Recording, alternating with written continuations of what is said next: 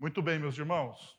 Bom, nós estamos nessa série do Salmo 119, Implacável, uma jornada ao coração de Deus, ou seja, nós estamos pregando expositivamente o Salmo 119, um dos maiores, dos maiores capítulos das Sagradas Escrituras, maiores do que muitos dos livros, e aonde a sua centralidade, a celebração deste salmo, está na palavra do Senhor, na lei do Senhor. Então, este salmo nos, nos inspira a obedecer, a buscar né, um relacionamento vivo com a palavra de Deus. Essa é a, a dinâmica principal deste salmo. É a dinâmica principal deste salmo. Quanto mais próximo nós estivermos da palavra de Deus, mais vida, mais vida em Cristo nós teremos, mais vida em Cristo nós teremos, porque a palavra de Deus nos proporciona este tipo de experiência. Quanto mais próximo você fica da palavra de Deus, mais intimidade você desenvolve com essa palavra, ou seja, mais intimidade você tem com Deus, mais você conhece do caráter de Deus. Se você deseja conhecer o caráter de Deus, você precisa mergulhar nas Sagradas Escrituras. Não existe a possibilidade de você conhecer o caráter de Deus simplesmente de ouvir os outros falarem deste caráter. Você precisa ah, mergulhar num conhecimento profundo, profundo de quem é Deus. e esse conhecimento profundo você atinge, você consegue quando você mergulha nas Sagradas Escrituras. Então, o Salmo 119 está nos inspirando a isso. Ah, como eu já disse para vocês, o Spurgeon vai dizer que essa aqui é as, são as palavras de ouro do livro de Salmos, ou seja, ele, tá, ah, ele é um salmo ah, complexo, grande. Por quê? Porque neste salmo, apesar de ser classificado pelos estudiosos como um salmo de sabedoria, ele tem dentro dele todas as experiências da vida humana. Ele tem impedição, ele tem louvor, ele tem alegria, ele tem lamento, ele tem choro, ele tem exultação, ele tem súplica, ele tem sabedoria, ele tem conhecimento. Ou seja, todas as variantes da experiência humana está contida neste salmo. Ou seja, é, este salmo está dizendo o seguinte para a gente: diante de tantas experiências complexas que o ser humano tem na sua vida, a palavra de Deus tem resposta para todos ou para todas as experiências. Bom, diante disso, abre a tua Bíblia no Salmo 119, versos, e nós vamos estudar a perícope do verso de número 49 até o verso 46. Verso de número 49 até o verso de número. Ah, desculpa, 46 não, 56. Não dá para voltar para trás, né? Fazer uma leitura inversa aqui. Essa é uma, uma grande inovação teológica, né? Mas não, não dá. Do 49 aos 56, meus irmãos, diz o seguinte: Lembra-te da tua palavra ao teu servo, pela qual me deste esperança. Este é o meu consolo no meu sofrimento. A tua promessa dá-me vida. Os arrogantes zombam de mim o tempo todo, mas eu, mas eu, não, mas eu não me desvio da tua lei. Lembra-me, Senhor, das tuas ordenanças do passado, e nelas acho consolo. Fui tomado de ira tremenda por causa dos ímpios, que rejeitam a tua lei. Os teus decretos são o tema da minha canção e da minha peregrinação. De noite lembro-me do, do, do, teu nome, Senhor, vou obedecer a tua lei. Esta, essa tem sido a minha prática, obedecer os teus preceitos. Essa é a palavra que Deus tem ao nosso coração nesta manhã. Mas deixa eu te fazer uma pergunta. Ou deixa eu te fazer uma afirmação, melhor dizendo. Deixa eu te fazer uma afirmação. Nem sempre a espiritualidade cristã, a meditação na palavra de Deus, a contemplação, a oração e os louvores trazem paz. Existe uma não paz nos evangelhos. Existe uma não paz na palavra de Deus. Veja só, na nossa grande maioria ah, da espiritualidade evangélica brasileira, ela é calcada em, uma, em um discurso. Qual é o discurso da grande maioria das igrejas ah, evangélicas brasileiras? Se você se render a Jesus, a sua vida será transformada. Isso é uma verdade? A sua vida será transformada, mas essa não é a única verdade aqui nessa tese. A sua vida será transformada e na maioria das igrejas evangélicas vai dizer o seguinte: em primeiro, você terá o quê? Paz. O seu casamento vai melhorar, os relacionamentos com os seus filhos vão prosperar. Se você tem uma sogra insuportável, ela, através do sangue de Jesus, será uma sogra suportável, porque adorável somente na eternidade. O fato é que nós olhamos para essa promessa e dizemos: nós vamos ter paz. Uma, e, e, e, às vezes isso vai se prolongando, não somente mais paz, mas você então terá prosperidade. Você vai ter prosperidade nesse mundo, prosperidade financeira, prosperidade emocional. Você será uma pessoa próspera. A pergunta que eu faço a vocês é: isso de fato é verdade? Isso tem a ver com o Evangelho? Porque veja, quando, quando nós calcamos a nossa espiritualidade nessa tese, nós esquecemos da não paz dos evangelhos. Por exemplo, Mateus capítulo 10, verso 34. Mateus capítulo 10, verso 34 diz o seguinte: Não pense que vim trazer paz à terra. Não vim trazer paz à terra, mas eu vim trazer o quê? Espada. Ah, e se você falar assim, não, mas o termo espada aqui no grego, não, é espada. É espada de ataque. O termo aqui é espada reta de ataque. Eu não vim trazer paz. Eu vim trazer o quê? Espada. Mas, ah, mas você está pegando um texto fora do contexto. Se você pega o texto que está aí, de Mateus 10, você vai perceber que Jesus está falando sobre ser chamado por ele confessá-lo diante dos homens, e ele vai continuar discursando, dizendo: se você confessa, ah, ah, se você me confessa, se você não tem medo de me confessar diante dos homens, eu não vou ter ah, medo ou vergonha de confessar você diante do Pai. E ele continua dizendo, e ele vai falando: olha, e você vai, e perceba uma coisa, eu vim trazer, eu não vim trazer paz, eu vim trazer essa espada. E depois ele vai falar sobre o quê? Sobre relacionamentos. Eu vim trazer divisão entre pais e filhos, entre marido e mulher. Eu vim trazer divisão. Mas é um texto altamente difícil da gente pregar, né? Porque a gente, a nossa espiritualidade está calcada onde? Na paz. Perceba só, essa ideia dessa paz falsa que o evangelho muita, que os evangélicos muitas vezes creem não é a paz que Jesus oferece. Porque perceba, João capítulo 14, verso de número 27. Digo-lhes, uh, deixo-lhes a paz. A minha paz lhes dou. Ele está falando assim, Jesus está falando, olha, eu estou deixando paz com vocês. A minha paz, o meu shalom de Deus, eu estou dando a vocês. Agora perceba uma coisa que Jesus vai dizer aqui. Não dou como o mundo dá. A minha paz é diferente da paz que o mundo está dando a vocês. Aquilo que vocês chamam de paz na sua cultura é diferente da paz que o Evangelho proporciona.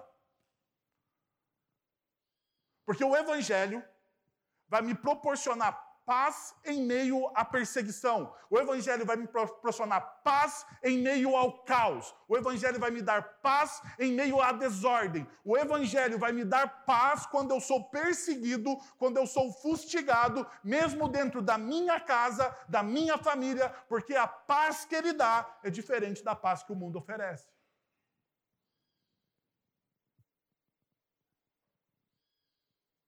Eu sei que muitas vezes o nosso coração se perde. Porque a gente quer estar bem com todo mundo, né? É a cultura brasileira, né? A nossa cultura, a nossa, a nossa cultura pós-moderna, brasileira, está inserida num contexto do politicamente correto. E o politicamente correto diz: não interfira na vida de ninguém. Não pise no calo de ninguém. Não diga que ninguém está errado. Você não pode dizer. Eu estava assistindo um documentário sobre pedagogia esses dias. E, ele, e a pessoa estava dizendo o seguinte, dizendo o seguinte: olha, você não pode dizer que a criança está errada. Você não pode. Porque ao dizer que a criança está errada, você está diminuindo a percepção de mundo daquela criança. É bonito isso, não é? Mas a questão é: isso é verdade? Porque ele, o que ele está dizendo é o seguinte: você não compre a briga de educar o seu filho. Não compre. O seu filho vai construir os conceitos dele a partir daquilo que ele acha do mundo. A pergunta é se isso deu certo. Veja só, essa não paz, ela é interna e ela é externa. Ela é interna e externa porque a gente convive com essa realidade. Primeiro, ah, Romanos capítulo 12, 2, um texto que a gente ama. O texto de Romanos capítulo 12, 2 vai dizer que você não deve se conformar ao mundo. Ou seja, você deve ser uma pessoa inconformada. E alguém inconformada com o mundo é alguém que não está em paz. Dá para você perceber essa realidade? a gente acha que se não conformar-se com o mundo, ele é uma ação, ela não é uma ação ativa, mas pelo contrário, quando você olha no texto original das Sagradas Escrituras, esse não inconformar-se aqui é uma ação ativa sua. Ativa. Você está ativamente no mundo, se interagindo com as pessoas, ah, mostrando, sendo realmente sal e luz na vida das pessoas, e você não vai se conformar àquela realidade. Você será um inconformado. Deixa eu fazer uma pergunta para você. O inconformado tem paz? O inconformado, ele dorme à noite? Ou o inconformado, ele está a todo tempo inquieto, inquieto, buscando alternativas para transformar a realidade que ele está inserido. Você sabe por que os cristãos primitivos, com muito menos recurso do que nós, com muito menos recurso, com muito menos liberdade. Você sabe por quê? Missionários no Oriente Médio, com muito menos recurso do que nós, com muito menos liberdade do que a nossa liberdade, são muito mais transformadores e, e efetivos na evangelização, porque eles são inconformados.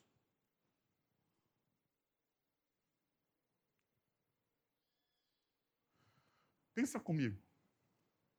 O que, que leva uma pessoa a sair do Brasil. Todos os problemas que nós temos. A sair do Brasil. A ir para um país que é praticamente remoto, marcado por guerras, marcado pelo desrespeito aos direitos humanos básicos, sem liberdade individual de pessoas, coisas que nós prezamos aqui no Ocidente. Lá praticamente não existe você pegar, você ir, e não você ir sozinho, você leva os seus filhos, você leva a sua família, você empreende em um movimento de inconformidade com este mundo e com aquela cultura dizendo para aquela cultura e para este mundo que o reino de Deus precisa chegar àquelas pessoas.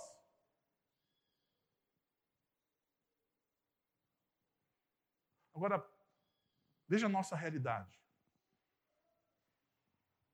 O quanto nós estamos conformados com essa realidade que nós temos. O quanto nós estamos confortáveis com essa realidade que nós temos. O quanto nós achamos que essa realidade é uma realidade boa. E nós não queremos sair da nossa zona de conforto. Porque, afinal de contas, você já deu a sua cota para a sociedade. É assim que nós pensamos. Eu pago os meus impostos, os meus boletos estão em dia, eu já dei a minha cota. Meu irmão, não faça isso. Essa é uma realidade dos inconformados, daqueles que são inconformados ah, externamente. Eles olham para a realidade que eles estão inseridos e eles querem mudar, mas essa, essa inconformidade externa é um reflexo de uma inconformidade interna. 1 Pedro, capítulo 2, verso de número 11. Quando Pedro vai dizer que nós estamos lutando, nós estamos em uma guerra contra as nossas paixões carnais. Nós estamos nessa guerra, nós estamos inseridos nessa guerra. Ou o que Paulo vai dizer, né, que nós não lutamos contra a carne ou contra o sangue, nós lutamos, nós lutamos muitas vezes contra as nossas próprias paixões, contra os nossos desejos, contra o nosso desejo de bem-estar, nosso desejo de uma paz superficial na nossa sociedade de uma utopia que a gente nunca vai alcançar aqui. Já percebeu que o nosso coração se perde por uma utopia que a gente nunca vai alcançar?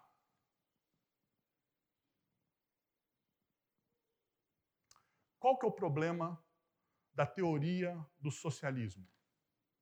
O céu na terra. O céu na terra sem redentor.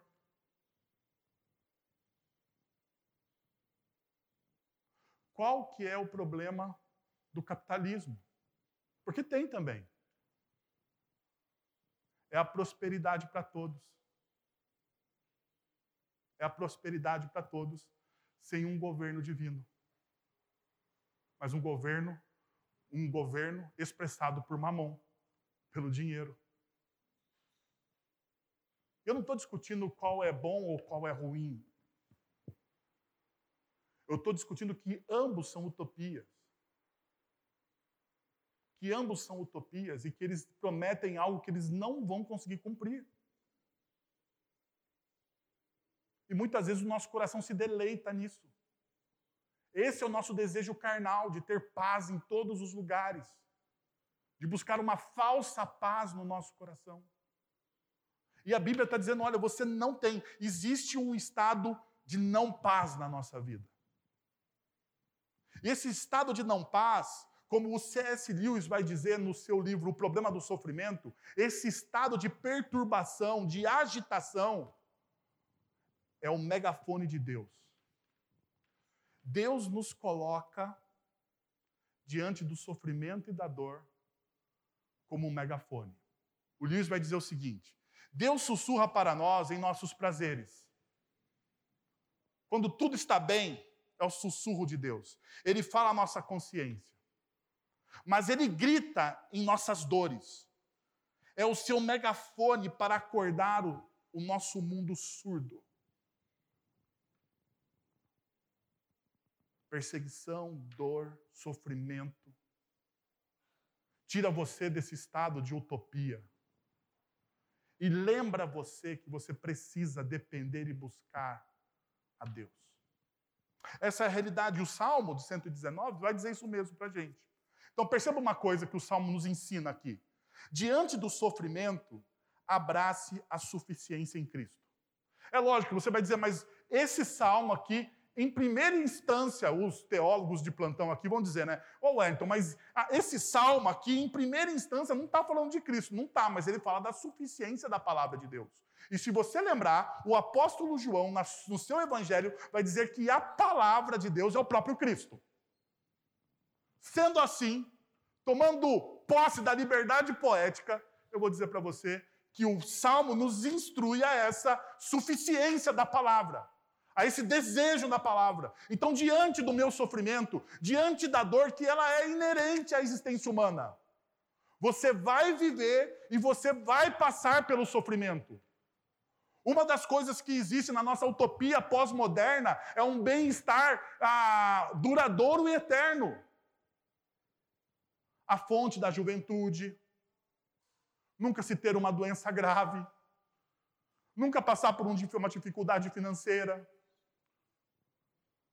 Essa vida de rede social tem enebriado o nosso coração e tirado a perspectiva real da vida. E a perspectiva real da vida é que você e eu passamos por sofrimentos, passamos por mazelas, por dificuldades. E a única alternativa que eu e você temos é abraçar a suficiência das Escrituras Sagradas. Essa é a única alternativa. Então veja, olha o que o Salmo diz nos seus primeiros versículos, 49 e 50. Lembra-te da tua palavra ao teu servo, pela qual me deste esperança. Este é o meu consolo no meu sofrimento. A tua promessa dá-me vida. E a primeira pergunta que você deve fazer quando você olha para esses dois versículos é: o que dá esperança ao salmista? Qual que é a fonte de esperança? E daí você olhando para o versículo de número 49, você consegue começar a responder. Da onde vem a esperança? Da onde vem o alívio? Da onde vem o sossego? Lembra-te. O salmista está apelando aqui para a fidelidade de Deus. O salmista fala para o Senhor: lembra-te. Lembra-te da tua palavra, lembra-te da história do teu povo, lembra-te, Senhor, daquilo que você já fez no passado. E aqui está claro, lembra-te da tua palavra. A pergunta é: quais são as palavras que o salmista, ou qual é a palavra que o salmista está pedindo para o Senhor se lembrar? Provavelmente, todos os comentaristas vão dizer que é a palavra mais falada, a promessa mais falada nas Sagradas Escrituras. Que começa em Gênesis capítulo 15, verso de número 1. O Senhor falou a Abraão em uma visão: Não tenha medo, não temas. Não tenha medo, Abraão, eu sou o Senhor, o seu escudo, grande será a sua recompensa. Senhor, Abraão, diante das lutas ou diante da incerteza do seu futuro, ele olha para aquilo e fala: Não terei o quê? Não terei medo. Por quê? Porque o Senhor é o meu escudo. Qual é a promessa? Não tenha medo. E perceba, ela é recorrente. Isaac, ele ouve a mesma coisa do Senhor. O Senhor lhe disse, Gênesis 26, 26, o Senhor lhe disse, o Senhor lhe apareceu e disse: eu sou o Deus do seu pai Abraão. Não tenha medo, porque eu estou com você. Gênesis capítulo 46, verso de número 3. Eu sou Deus, o Deus de seu pai, disse. Deus está falando isso a Jacó. Não tenha medo de descer ao Egito, porque farei de você uma grande nação. Não tenha medo. Ainda, Números capítulo, Números capítulo 21, verso 34. Mas o Senhor lhes disse, não, mas o Senhor disse a Moisés: "Não tenha medo dele, pois eu o entregarei a você juntamente com todo o exército e com, tudo com, com, toda, e com toda a sua terra. Josué 1,9. Não foi isso que eu, te, que eu te ordenei? Seja forte e corajoso não tenha medo, nem fique assustado, porque o Senhor, o seu Deus, estará com você por onde quer que você ande. E se você, eu paro aqui, vou parar aqui em Josué, mas se você pegar os livros das Sagradas Escrituras, se você pegar os profetas, se você for ao Novo Testamento, todo momento você vai ouvir essa palavra saindo da boca de Deus, dos profetas de Deus e do próprio Cristo. Não tenha medo. Não tenha medo, porque você vai passar por problemas. Não tenha medo, porque você vai estar no mundo incerto. Abraão estava no, mundo incerto, no mundo hostil. Isaac estava no mundo hostil e incerto. Jacó ele vai para o Egito e o medo que Jacó tem é que ah, todas as promessas de Deus se, sejam jogadas por terra, porque ele vai misturar o povo de Deus com o povo egípcio. E ele tem medo, porque o futuro é incerto. Perceba, todos esses homens de Deus, Moisés, ele tem medo, Josué, ele tem medo. Todos esses homens de Deus viveram e tiveram seus percalços e experimentaram o medo. Mas o que Deus está dizendo aqui para eles? Não tenha medo. Não fique assustado. Em todas, Deus está dizendo: Eu estou com vocês. Eu caminho com vocês. E por causa disso, Eu estou protegendo vocês. Agora, qual o resultado disso? Você percebe nos versículos, no versículo seguinte. Diante da promessa de não ter medo, você tem o consolo. Olha o que o versículo diz, 50. Este aqui é o meu consolo. Quando o Senhor lembra das suas promessas, quando o Senhor lembra da sua palavra, esse aqui passa a ser o quê? O meu consolo. O meu consolo. O consolo dele. E agora, veja que interessante. A, a, a composição poética do Salmo a 119. Verso 49. Lembra-te. Verso 50, consolo. Vai no verso 52. Você tem lá. Lembro-me, Senhor, das tuas ordenanças do passado e nelas eu acho o quê? Consolo. Você tem duas, você tem um paralelo. Agora, veja aqui que coisa bonita as Sagradas Escrituras nos mostra. Primeiro, existe um clamor do salmista. Senhor, você lembra-te da tua promessa. Lembra-te da tua promessa. No verso 52, quem que lembra agora? Quem que lembra? O salmista. Agora eu vou me lembrar, Senhor. Perceba, é uma resposta.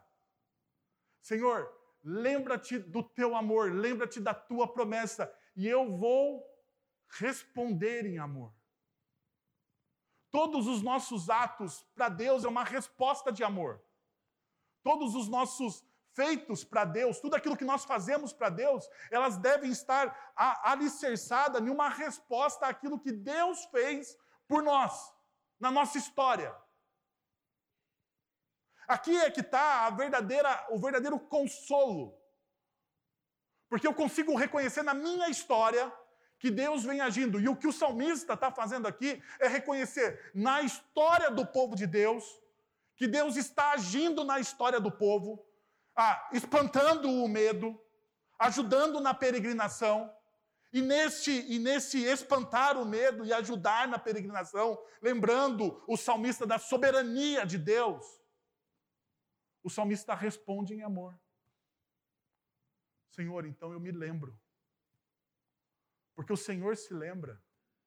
Eu me lembro. Eu me lembro das suas das suas ordenanças. Das suas ordenanças. E a palavra ordenanças aqui no hebraico é mishpah. E a mishpah, ela tem o sentido de uma decisão ou uma decisão legal, é um termo jurídico. Deus está decidindo algo sobre aquilo que é o povo para ele. Eu estou lembrando das suas decisões legais, daquilo que o Senhor disse que nós somos. E eu me lembrei então do texto de Isaías 43, versos de 1 a 3, que diz o seguinte: Mas agora assim diz o Senhor, que o criou a Jacó e que o formou a Israel, não tenha medo. Não tenha medo, porque eu o remi. Daí perceba, linguagem jurídica do Antigo Testamento. Porque eu te trouxe o quê? Justificação. Eu paguei a sua dívida. Eu te remi. Eu chamei pelo seu nome. Eu te adotei como filho. Eu sei quem você é. Você é meu. Você é meu quando você passar pelas águas. E perceba aqui, veja que lindo esse texto. Existe justificação, existe redenção, existe ah, um chamado, uma adoção. Mas perceba que Deus não está livrando o profeta e o povo de Israel de passar pelas águas. Quando você passar pelas águas, eu estarei com você. Quando você passar pelos rios, eles não submergirão. Quando você passar pelo fogo, você não se queimará, as chamas não atingirão, porque eu sou o Senhor, o seu Deus, o Santo de Israel. Você passa pelas águas, você passa ah, pelo fogo, você atravessa os rios. As adversidades vêm sobre você, mas você não vai sucumbir a elas. A pergunta é por quê? E o texto responde: Porque eu te remi, porque eu te chamei pelo teu nome, porque você é meu.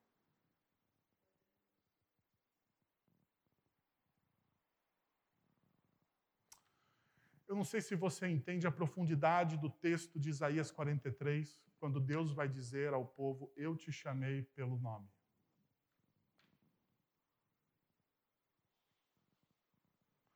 Na cultura do Oriente Próximo, a cultura bíblica,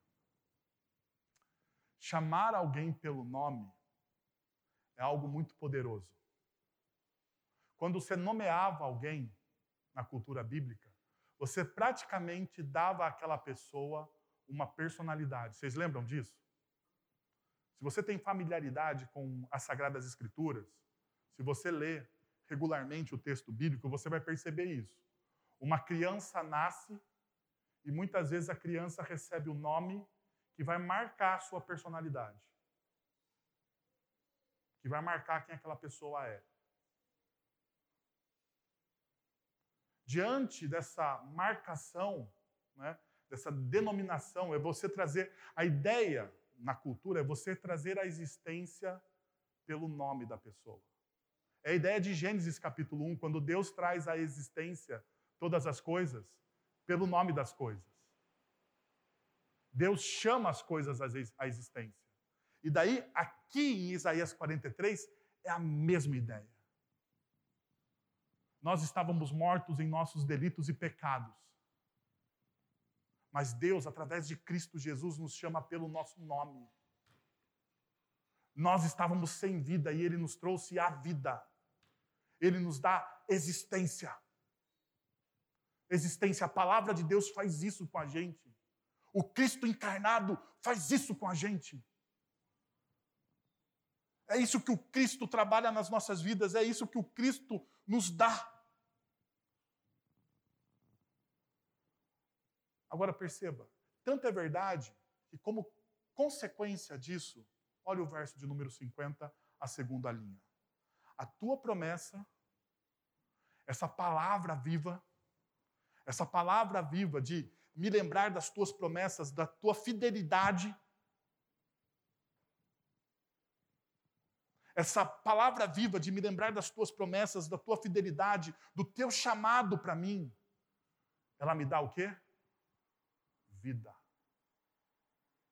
Me dá vida. E lógico, se você tem familiaridade com o Evangelho, você vai lembrar de João, do Evangelho de João, quando, diz, quando Jesus vai dizer: Olha, eu vim para que vocês tenham vida e a tenham o quê? Em abundância. Vocês não conseguem ter vida sem a minha presença. A vida que vocês vivem, na verdade, não é vida. Vocês estão caminhando para o abismo, vocês estão caminhando sem a minha presença para a morte. Eu não sei se vocês gostam de série, mas tem uma série que eu gosto muito, apesar de ser ah, um pouco controverso, Walking Dead. Né? É uma série de ficção científica, fala de uns zumbis. E você vê o zumbi lá. O zumbi é um morto-vivo que se alimenta de carne humana, de se alimenta de outros seres humanos, né? Para criar pessoas à imagem dele. Quando você não tem Cristo Jesus, você é um morto-vivo que se alimenta dos outros. Você não produz vida. É um verdadeiro walking dead. Sabe? As pessoas não produzem vida. Você só se alimenta, você se, você se aproveita das pessoas, você se alimenta dos outros. O seu prazer, se você pode, como, como se você pode ah, buscar prazer em alguém, então você vai buscar prazer em alguém, você vai se alimentar daquele prazer e depois você vai descartar aquela pessoa. Porque ela não te serve mais. É assim. Mas o Evangelho está dizendo que ah, em Cristo Jesus nós saímos dessa condição de mortos vivos de zumbis do Walking Dead e a gente então se torna verdadeiramente vivos, verdadeiramente conscientes daquilo que Deus está fazendo na nossa história.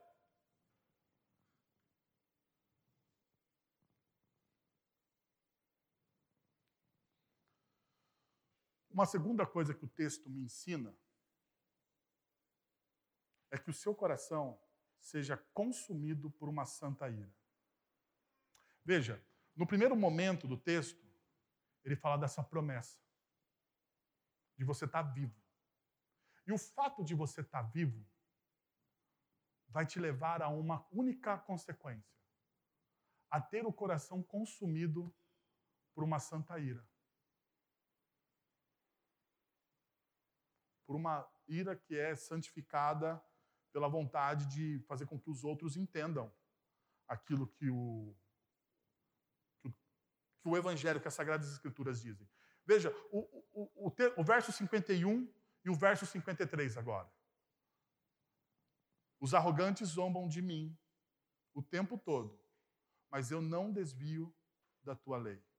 Fui tomado de ira tremenda por causa dos ímpios, que rejeitam a tua lei. Deixa eu te mostrar uma coisa. Primeira coisa, nós já falamos aqui ah, nas outras pregações sobre os arrogantes. Eu não queria ah, voltar a esse assunto. Se você quiser, entra nas nossas redes sociais, pega os sermões passados, em algum deles já tem lá o arrogante. E eu queria então falar de uma outra característica, porque agora ele fala que o arrogante, ele também é um zombador. E a palavra zombar aqui é a palavra que está relacionada com os zombadores do Salmo de número 1. É um arrogante zombador. Ele está tá dando qualidade àquela arrogância. Então ele dá qualificação à arrogância. Ele é um arrogante zombador. Que é a mesma palavra do Salmo 1. Então, olha só, os incrédulos que zombam de Deus também vão zombar do servo de Deus. Eles zombam dele por amar e obedecer a palavra de Deus. Agora, por que, que os incrédulos zombam daqueles que confiam em Deus? Segundo o texto bíblico, é porque aqueles que confiam em Deus precisam ter esperança em um Deus que não se vê. E muitas vezes a justiça de Deus o tempo da justiça de Deus é diferente da nossa expectativa de justiça. Então, os incrédulos, eles olham para as nossas esperanças e eles ficam confusos. Eles falam assim: mas por que vocês estão fazendo? Ou por que vocês estão vivendo essa ética do reino de Deus? Se afinal de contas, o Deus a quem você serve, ele não te vê, ele é invisível. Eles não têm a compreensão exata de quem Deus é, da soberania, da onisciência e da, a, e da presença perene de Deus nas nossas vidas. Agora, veja uma coisa. Uma coisa que deve ser perguntada ao nosso coração é quando nós nos tornamos zombadores de Deus. Quando eu me refiro a isso, deixa eu lembrar a vocês de uma coisa. Nos evangelhos existe um povo ou ah, na época de Jesus, existe uma, um segmento religioso chamado fariseus. Os fariseus, eles eram zelosos da lei? Eles eram zelosos da lei. Os fariseus, eles conheciam de cor os profetas e a lei do Senhor? Eles conheciam os profetas e a lei do Senhor. Mas agora deixa eu te falar uma coisa. Os fariseus, eles identificaram o Cristo? o que, que eles fizeram? Zombaram do Cristo. Perceberam que existe uma diferença aqui? Os fariseus, eles tinham uma casca de espiritualidade. Os fariseus, eles tinham um ar religioso, um ar de conhecimento. Mas eles não conseguiram ter os seus olhos desvendados pela verdade do Evangelho e não conseguiram abraçar o Evangelho de Cristo Jesus. Eles zombaram do Cristo. Para aqui. Mas você vai falar para mim agora. Você vai falar assim, mas Wellington, eu não sou um fariseu. Eu não zombo do Cristo. Ok. Mas você leva a sério a palavra de Deus? Ou você relativiza a palavra de Deus? Porque no momento que você relativiza a palavra de Deus, que você tor torna um princípio do evangelho relativo, você está dizendo que Deus não é soberano. E quando você diz que o Deus criador dos céus e da terra não é soberano, você está fazendo o quê? O que você está fazendo? Ah, e quando você diz que assim, olha, a sabedoria de Deus não é tão sábia assim, porque talvez a, a, sabedoria de Deus ficou lá no passado. Veja, esse texto escrito aqui, ele é um texto do passado. É para homens e mulheres do passado. Nós vivemos numa outra época. Nós somos mais iluminados do que esse texto aqui, porque afinal de contas, o mundo evoluiu e a minha sabedoria agora é melhor do que a sabedoria de Deus. O que você está fazendo?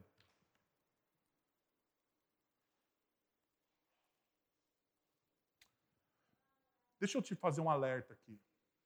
Será que você não é um zombador?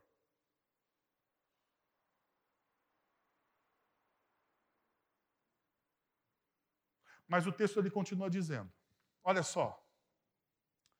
Tem esses aqui que zombam, mas ele que é um homem santo, ou ele que é um cara preocupado, vamos dizer assim, um cara que está interessado em seguir os preceitos de Deus.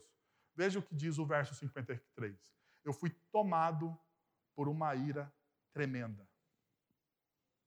Eu fui tomado por uma ira tremenda. Poderia ser traduzido da seguinte forma: eu estou fora de mim e com muita raiva. Eu fico furioso com as atitudes dos ímpios. A fúria se apoderou do meu coração por causa dos ímpios. Então perceba, ele está irado. A pergunta é: por que, que ele está irado? Né? Por que, que esse cara está tão bravo com as coisas? Por uma questão simples. Porque ele entende que os ímpios, ou que o próprio povo de Deus, que zomba de Deus, tem a oportunidade, tem a oportunidade de experimentar as promessas do Senhor e essas pessoas não experimentam. É uma indignação. Sabe? É uma indignação de que ele percebe que as pessoas estão se afastando de Deus. É uma indignação que eles percebem que as decisões daquelas pessoas estão levando essas pessoas para um abismo e ele começa a ficar indignado com isso. E a ira então começa a tomar o coração dele e ele está consternado por isso. Consternado. Ele fica possesso. Não com as pessoas, mas com aquilo que elas estão fazendo na própria vida. Ele está dizendo: olha, eu preciso fazer algo. Isso está remoendo. Lembra que eu falei dos inconformados? Lembra que eu falei no começo da nossa mensagem que você precisa ser um inconformado? Tomado por uma ira santa. Não adaptado a esse mundo. Olha só, gente, a gente está muito adaptado a esse mundo. Olha os relacionamentos dos nossos jovens. Olha os relacionamentos dos nossos jovens. A gente não entra muito nisso aqui, vocês sabem disso. Eu tenho muito cuidado para não jogar um peso sobre a vida dos nossos jovens, mas olha o relacionamento dos nossos jovens. Olha como os nossos jovens estão se envolvendo sentimentalmente e emocionalmente. E a gente está adaptado a isso. Nós normalizamos os discursos. Deixa eu te falar uma coisa. Sabe qual é o problema? Eu vou te dizer qual é o problema. É quando nós redefinimos a linguagem. Você sabia que a linguagem ela tem poder de trazer à existência coisas que não existem? Eu não estou dizendo de. Não é, não é, teologia pentecostal, tá? Pelo amor de Deus, não é pensar que é teologia pentecostal, mas é de denominar as coisas como elas devem ser. Por exemplo, eu estava assistindo uma palestra sobre criminalidade no Brasil. Criminalidade no Brasil. Daí, uma professora universitária, professora universitária, professora universitária, ela vai dizer o seguinte: olha, eu não chamo os traficantes de droga de traficantes de droga. Porque eu chamo eles de comerciantes varejistas de entorpecentes. Olhei assim e falei, mas o que, é isso? Comerciante, varejista de entorpecentes? Ela deu um nome bonito. Ou ela tentou dar, pelo menos, um nome bonito a algo que a gente recrimina.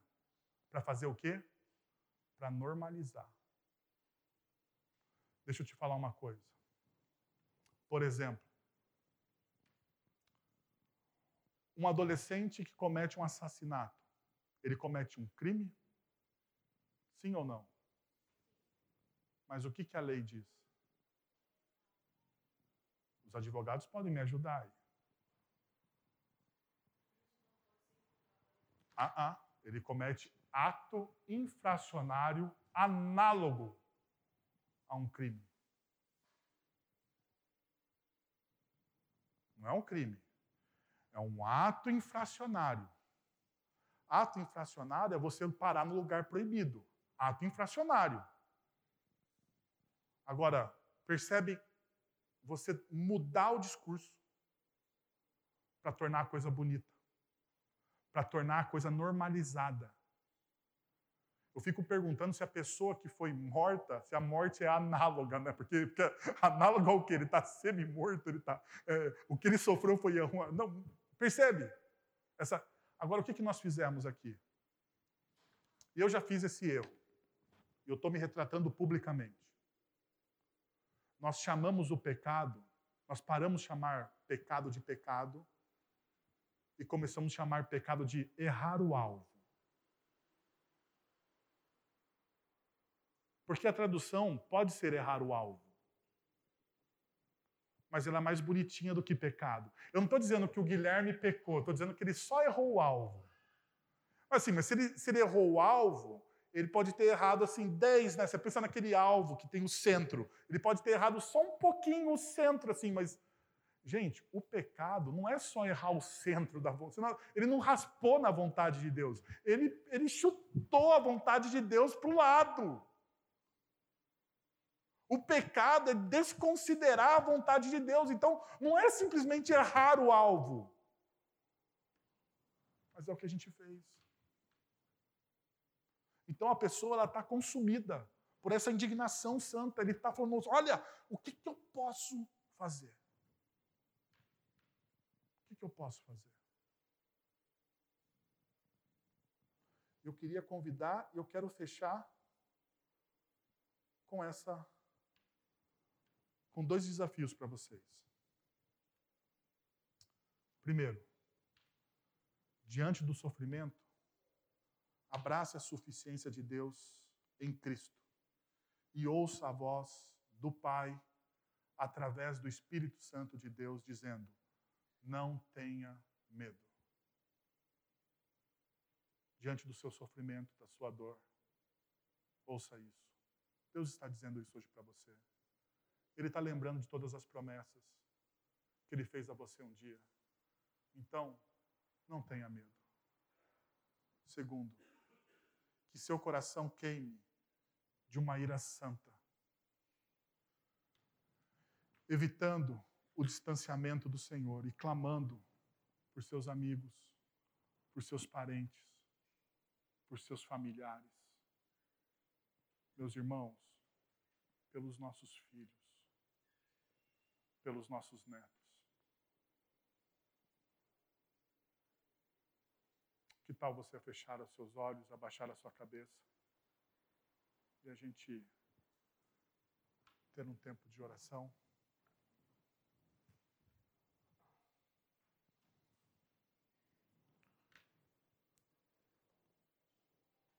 Pai, nós estamos na tua presença. Nós queremos te pedir, Senhor, que em nome de Jesus, o Senhor venha derramar graça sobre nós. Que nós possamos entender, ó Deus, que a paz que Cristo nos dá é completamente diferente da paz que o mundo oferece a nós. Que existe um estado de não paz, de inconformidade. Que devemos aquecer o nosso coração com uma ira santa, Senhor.